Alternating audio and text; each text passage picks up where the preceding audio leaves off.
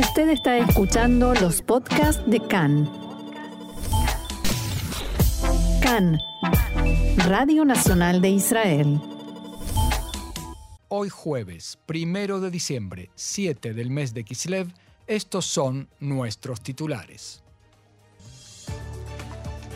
Dos comandantes de la Jihad Islámica en el campo de refugiados de Jenin fueron abatidos anoche por Tzahal. La Agencia de la ONU para los Refugiados Palestinos, UNRWA, detectó un túnel terrorista debajo de una de sus escuelas en la franja de Gaza. Aumentan las críticas en el Likud a su propio equipo negociador por la coalición. Al Likud no le quedará ningún cargo, advirtieron.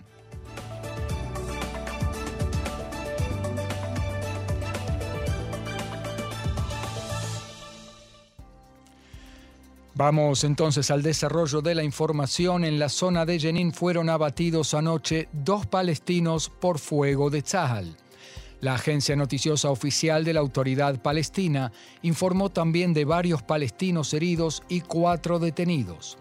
Durante una acción de las dotaciones en Badi Burkin, palestinos armados abrieron fuego contra los soldados, quienes respondieron a los disparos. El operativo duró unas dos horas y no se registraron heridos entre las fuerzas israelíes. Según los informes, los palestinos muertos son comandantes de nivel medio de la Jihad Islámica.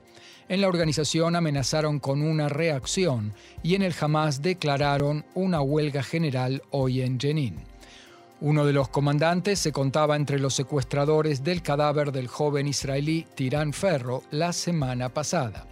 Muhammad Asaadi y otros palestinos armados habían secuestrado el cadáver del joven druso israelí del hospital. El líder abatido es considerado una personalidad central en las filas de su organización en la margen occidental. Era responsable del traslado de fondos para acciones terroristas, en especial en el norte de Samaria. En las fuerzas de defensa se preparan para una escalada e incluso para el disparo de cohetes desde Gaza a raíz de la liquidación anoche de dos comandantes de la Jihad Islámica en Jenin. Uno de los tres líderes arrestados en el operativo anoche planeaba perpetrar un atentado de grandes proporciones contra israelíes. Es probable que estuviera vinculado con el coche bomba que estalló la semana pasada junto a un puesto de Tzahal en el poblado Mevodotán. En aquel incidente no se registraron heridos. La Agencia de la ONU para los Refugiados Palestinos, UNRWA, anunció que localizó un túnel utilizado por una de las facciones armadas en la franja de Gaza, debajo del terreno de una escuela que les pertenece. Según el comunicado de la UNRWA, últimamente fue detectado un espacio artificial debajo de la escuela de la agencia, pero esta no informó dónde se halló exactamente y a cuál de los grupos terroristas pertenece.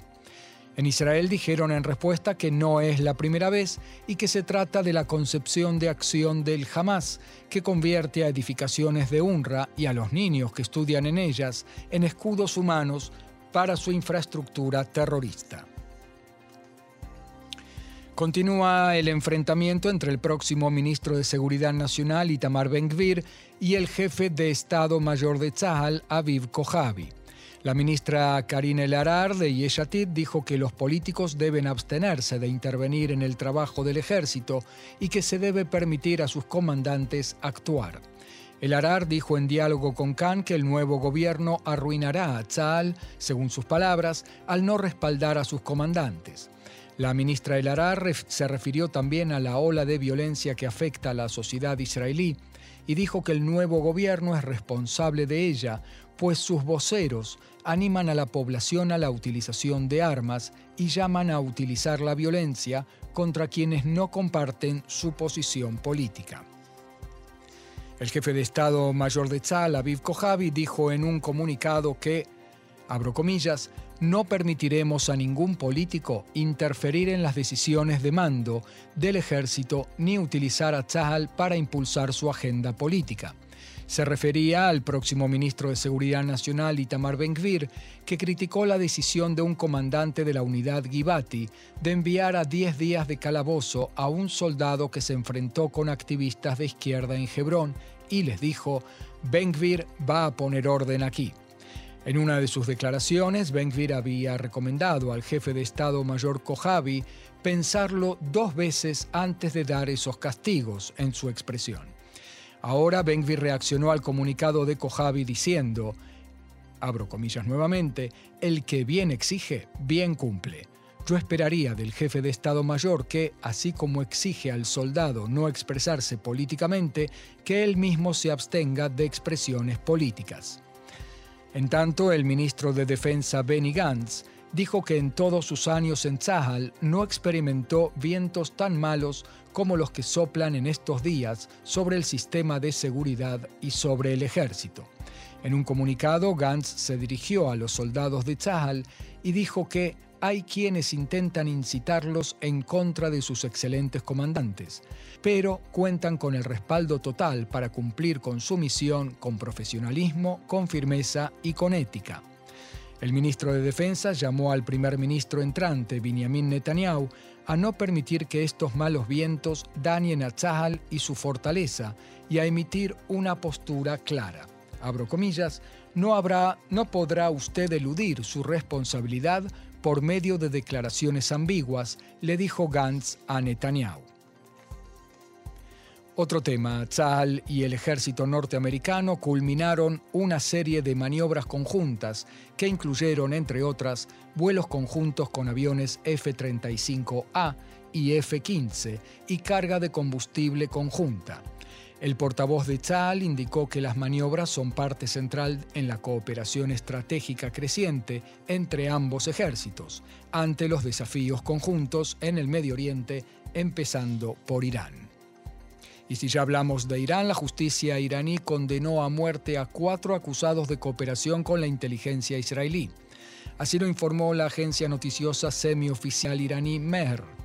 En el informe se indica que tres otros acusados fueron condenados a penas de prisión de entre 5 y 10 años, luego de haber sido hallados culpables, entre otros cargos, de atentar contra la seguridad nacional, asistencia en actos de secuestro y posición de armas de modo ilegal.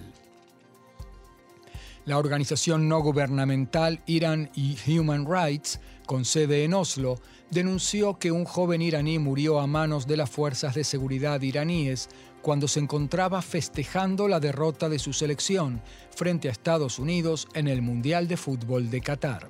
La ONG informó en su cuenta de Twitter, su nombre era Mehran Samak. Le dispararon en la cabeza las fuerzas del Estado al salir a festejar la derrota en la Copa del Mundo en Bandar Ansali, la, semana, la pasada noche, como muchos por todo el país. Solo tenía 27 años. Varias organizaciones informaron que Merran se encontraba dentro de su automóvil tocando la bocina en señal de festejo cuando le dispararon.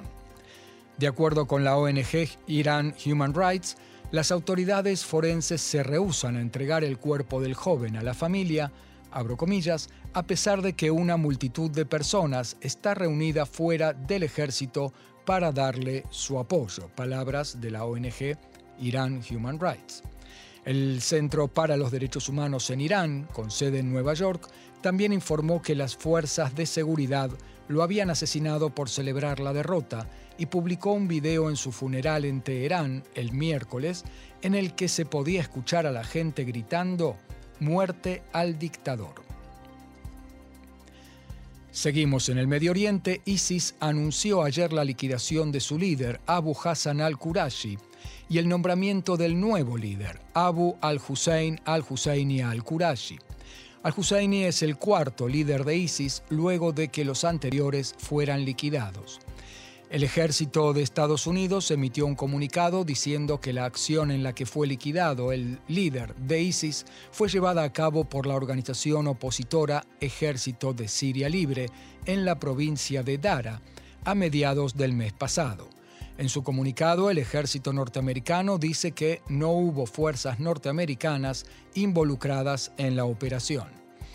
El portavoz del CENTCOM, el Comando Central de las Fuerzas Armadas Norteamericanas, Joe Buccino, dijo que al-Qurashi, que había sido nombrado califa en marzo, murió a mediados de octubre en una operación llevada a cabo por el Ejército Libre Sirio en la provincia de Deraa, en Siria. El funcionario también indicó que ISIS todavía es una amenaza para la región y reiteró el, el compromiso del CENTCOM y sus aliados con la lucha anti-yihadista. En tanto, la portavoz de la Casa Blanca, Karine Jean-Pierre, dijo que la muerte de al-Qurashi no fue resultado de una acción de Estados Unidos, pero aseguró que el gobierno está satisfecho, según su expresión, al ver su salida de la organización terrorista poco después de haber asumido su cargo. Empezamos con el capítulo político. El diputado David Vitán del Likud dijo en la mañana de hoy que las negociaciones de su partido con los aliados en la coalición para formar gobierno no se están llevando a cabo en forma correcta y su partido saldrá perjudicado. En diálogo con Khan, Vitán señaló que hay muchos integrantes del Likud que están enojados por esta situación y por las concesiones que están recibiendo los socios coalicionarios, a su entender excesivas. De todas maneras, el diputado aclaró que nadie cuestiona el liderazgo de Benjamin Netanyahu y que no hay sectores dentro del Likud. Al Likud no le queda mucho, tomaron partes de los ministerios y dieron partes a otros. Incluso en la Knesset tienen muchas comisiones. No entiendo qué está pasando aquí, dijo Vitán. Al mismo tiempo, David Vitán explicó que los partidos del bloque exigen demasiado en las negociaciones porque saben que el Likud no tiene alternativa y que ningún otro partido querrá sumarse a su gobierno porque así lo han anunciado, es decir, porque no quieren estar en un gobierno de Netanyahu.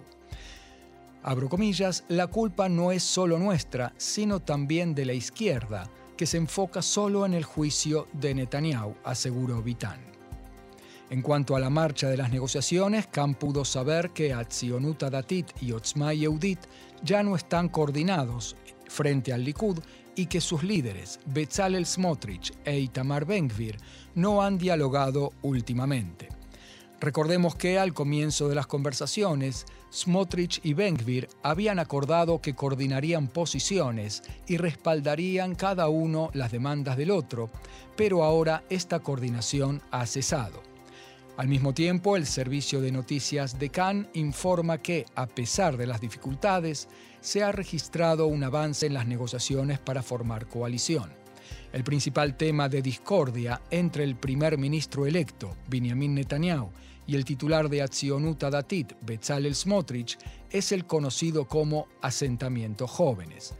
Khan pudo saber que Netanyahu y Smotrich están muy cerca de resolver el asunto se perfila un acuerdo según el cual, en el lapso de dos meses, esos asentamientos considerados hoy en día ilegales serán conectados a los servicios de electricidad y agua corriente. En el curso de un año serán legalizados los asentamientos construidos en tierras fiscales, es decir, pertenecientes al Estado.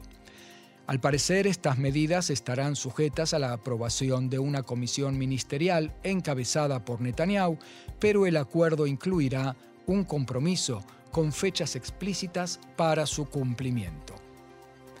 Y seguimos con la política. El diputado Avi Maoz del partido Noam, designado para desempeñarse como viceministro en la oficina del primer ministro, también será responsable de la unidad de programas externos y promoción de cooperación, que será transferida del Ministerio de Educación a la oficina del primer ministro. El acuerdo entre el Likud y Noam establece que el gobierno tomará una decisión sobre este asunto a más tardar 30 días después de su establecimiento. La transferencia de esta dependencia de un ministerio a otro incluirá también sus presupuestos y su personal. La ministra de Educación saliente, Ifat Shaviton, reaccionó diciendo que una persona cuyo principio básico es el odio controlará el contenido que nuestros hijos aprenderán en las escuelas. Shashaviton escribió en su cuenta de Twitter, el hombre con las ideas más oscuras determinará los contenidos y las instituciones que los manejarán, con un presupuesto de más de 2.000 millones de shekels. Esta es una tragedia moral que perjudicará la educación de nuestros hijos y desmantelará el sistema educativo. El precio de la venta de saldos de fin de temporada, según su expresión, que está realizando Netanyahu, lo pagarán nuestros hijos, palabras de la ministra de Educación Ifacha Shaviton. En tanto, la titular de la Asociación por la Comunidad LGBT y la APR dijo que la entrega de la potestad sobre el contenido en el Ministerio de Educación a Avi Maoz debería preocupar a todos los padres en Israel. Esto implica abandonar a su suerte a los jóvenes LGTB, a aquellos que están dentro del armario y los que están afuera, cuyas vidas dependerán de la persona más extremista. Per llamó al primer ministro electo y al partido Likud a frenar este peligro. No nos quedaremos de brazos cruzados ni permitiremos que se descuide la vida de nuestros niños, dijo la titular de la Asociación por la Comunidad LGBT. Por su parte, el primer ministro electo, Benjamin Netanyahu, dijo que él y el Likud serán quienes definirán la política de su gobierno. En una entrevista con la periodista norteamericana Barry Weiss, Netanyahu dijo que no dirigirá a Israel de acuerdo con la ley talmúdica, y buscará evitar cualquier política incendiaria, según dijo, en materia de seguridad y defensa. Netanyahu intentó también minimizar las preocupaciones sobre su gobierno entrante y aseguró que éste no violará los derechos de las minorías en Israel o de la comunidad LGBTQ. Abro comillas, a menudo he escuchado estas profecías fatales, pero ninguna de ellas se materializó dijo Netanyahu en el podcast de la periodista, y aseguró que en sus gobiernos anteriores preservó el carácter democrático de Israel y que no habrá gobierno de la ley alágica ni prohibición de los foros LGBTQ. También especificó que su opinión en estos temas es marcadamente diferente de la de sus socios de coalición. Preguntado acerca de la legitimidad de la inclusión del controvertido líder de Otzma Yehudit y legislador de derecha extrema Itamar Ben-Gvir, en el gobierno y el gabinete de seguridad de eh, Netanyahu, en el gobierno y gabinete de seguridad, Netanyahu defendió que su elegibilidad para ser miembro de la coalición y ministro fue determinada nada menos que por la Corte Suprema de Justicia. Si no lo hubieran hecho, él no estaría aquí, agregó. De todas maneras, Khan pudo saber que la composición del próximo gobierno de Israel es un tema que preocupa a la Casa Blanca, como así también a países de la región, que temen que el próximo liderazgo israelí tome medidas unilaterales en el terreno. Khan pudo saber que vuelve a estar sobre la mesa el tema del consulado para los palestinos, que fue dejado de lado por la administración Biden en virtud de la acción diplomática del gobierno saliente. Hadi Amer, recientemente nombrado representante especial para asuntos palestinos en el Departamento de Estado, dijo anoche a la prensa local. Estados Unidos sigue comprometido con la reapertura de nuestro consulado general en Jerusalén. Sigo, sigo, creyendo que la reapertura del consulado coloca a Estados Unidos en la mejor posición para comprometerse y brindar apoyo al pueblo palestino, dijo el funcionario en una conferencia de prensa y agregó, vamos a seguir discutiendo el cronograma para reabrir nuestro consulado general con nuestros socios israelíes y palestinos. Funcionarios en Israel creen que el tema de la reapertura del consulado para los palestinos, que se había pospuesto hasta ahora, podría ser un elemento de presión o de reacción y resarcimiento por eventuales medidas extremas y unilaterales del próximo gobierno. Y debido a las dificultades en las negociaciones coalicionarias, en el Likud consideran la posibilidad de recurrir a una vieja nueva solución, dividir ministerios para poder generar más cargos para los dirigentes del Likud, que ven los grandes ministerios caer en manos de otros partidos más pequeños ante las críticas que se hacen escuchar dentro del Likud contra la manera en que se llevan las negociaciones, en el Likud piensan, por ejemplo, en dividir el Ministerio de Inmigración y Absorción y el de Cultura y Deporte. En el partido del gobierno entrante criticaron a Yariv Levin, que encabeza las negociaciones coalicionarias, de ofrecer cargos importantes a los socios coalicionarios, solo para empequeñecer a los demás compañeros del Likud a la hora de obtener cargos. Él mira al día después de Netanyahu y está interesado en debilitar a todo aquel que pueda amenazarlo a él en la batalla por la herencia del liderazgo del Likud. Un alto dirigente del Likud fue más lejos. Nos rendimos a Smotrich y desarmamos secciones de distintos ministerios solo para capitular ante sus caprichos. El ex jefe de Estado Mayor de Tzahal, miembro de Amahanea Mamlahti, Gadi Eisenkot, llama a una ola de protestas sin precedente frente a las medidas planeadas por el próximo gobierno si Netanyahu no retira su intención de sancionar la ley de superación de la Knesset y una serie de perdón, la ley de superación de la Corte Suprema y una serie de controvertidas reformas. Si Netanyahu atenta contra los intereses nacionales del Estado de Israel, si atenta contra la democracia israelí, contra la educación pública, contra Tzahal como ejército popular, el camino para enfrentarlo será sacar a la calle a un millón de personas y yo estaré entre ellos, dijo Eisenkot al diario Idiota Chronot. Dijo que lo que ocurrió esta semana con políticos respaldando a soldados juzgados por su conducta en Hebrón señala el vértigo, según dijo, en el que nuestro avión se encuentra. Condeno la utilización cínica de Bengvir y sus atláteres. No podemos permitir una situación en la que soldados no quieran servir en la batalla por culpa de la manera en que se presenta el trato del ejército a los soldados por políticos con agenda quien mete a Tzahal en el debate político debilita al ejército a largo plazo para obtener réditos políticos a corto plazo. Palabras de Gadi Eisenkot.